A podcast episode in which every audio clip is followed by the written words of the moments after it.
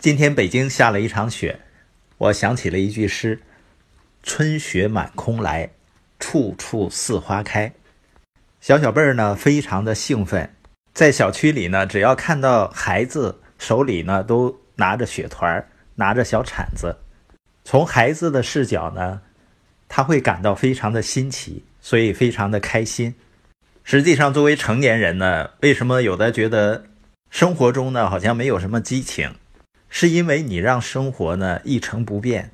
如果我们总是能够创造全新的生活，我们就能够不断看到全新的世界。那你的生活中呢就会不断的充满着新奇和惊喜。而要想创造全新的生活呢，我们就需要有全新的梦想、全新的思维。所以呢，梦想也是一种更新生命的方式。今天我们的话题还是继续沟通，我们看一下沟通连接的首要原则。你想想，人和人之间建立连接最重要的行为是什么呢？就是寻求共同点。不管是解决夫妻矛盾，还是教育子女、达成协议，还是销售产品，还是和听众沟通，这个原则呢都适用的。我之前提过，我在一开始创业的过程中呢，觉得非常的艰难，就是因为过于关注自己。当我开始意识到连接的一切都在于别人时，我才开始改善这一点。如果你只关注自己，想要跟别人寻求共同点，就非常困难了。我们说，一个人只有真正了解自己，才能更好的了解他人。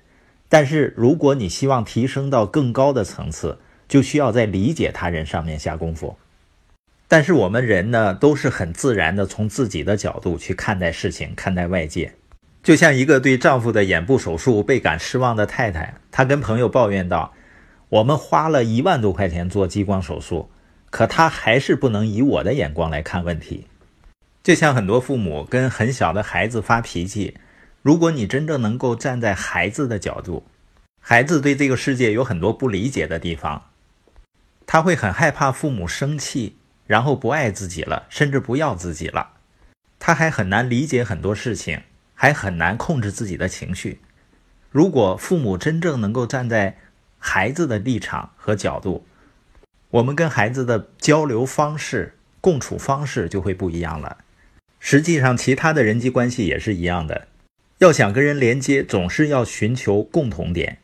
这点看起来显而易见，因为所有积极的人际关系都建立在共同利益和价值上的，他们建立在共识而非分歧上。可是，如果这是真的，那为什么这么多人忽视寻求共同点呢？这里面呢有几个寻求共同点的阻碍。第一个呢就是主观臆断，就是你总觉得你总是知道别人所知所感所想。杰瑞·巴拉德说啊，所有误解都源于不同的主观臆断。有一个小故事，有一位女士呢，她在机场等待转机，她先在候机室买了一小袋饼干。然后坐在一旁看报纸，忽然呢传来一阵沙沙声。他抬头一看呢，只见一位穿着得体的男士正在吃那袋饼干。这个女士啊，她并不想把事情闹大，她就起身自己拿了一块饼干，希望这位男士能意识到这个饼干是她的。过了一会儿呢，她觉得自己大概成功了。然而呢，她又听到那种沙沙声，她简直难以置信。这位男士呢，又吃了一块饼干，最后呢，只剩下一块饼干了。女士惊讶地看着这位男士把饼干掰成两半，一半递给他，另一半扔进嘴里，然后起身离开了。这时呢，开始检票登机了。这位女士呢，仍然心里很恼火。可是当她打开包找登机牌时，看到包里竟然有一袋未拆封的饼干，有意思吧？就像这个故事中的女士一样。你一开始是不是也认为那位男士吃了他的饼干呢？这个故事呢，能让我们更好的了解自己，自己过去曾片面的看待他人。我们本应该进行更多的观察和沟通，却总爱笼统的概括，先给人打上标签然后呢就按标签看人。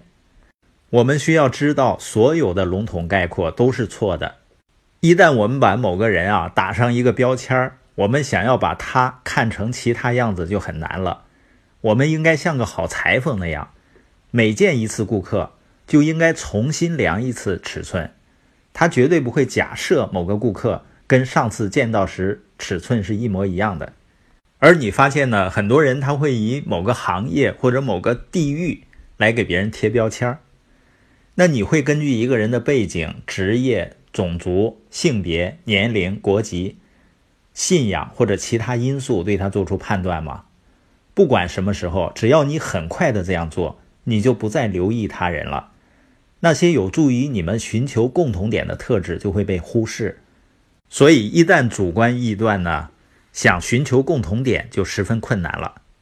本节播音的重点呢，就是连接的首要原则就是寻求共同点，而人们寻求共同点的第一个障碍就是主观臆断。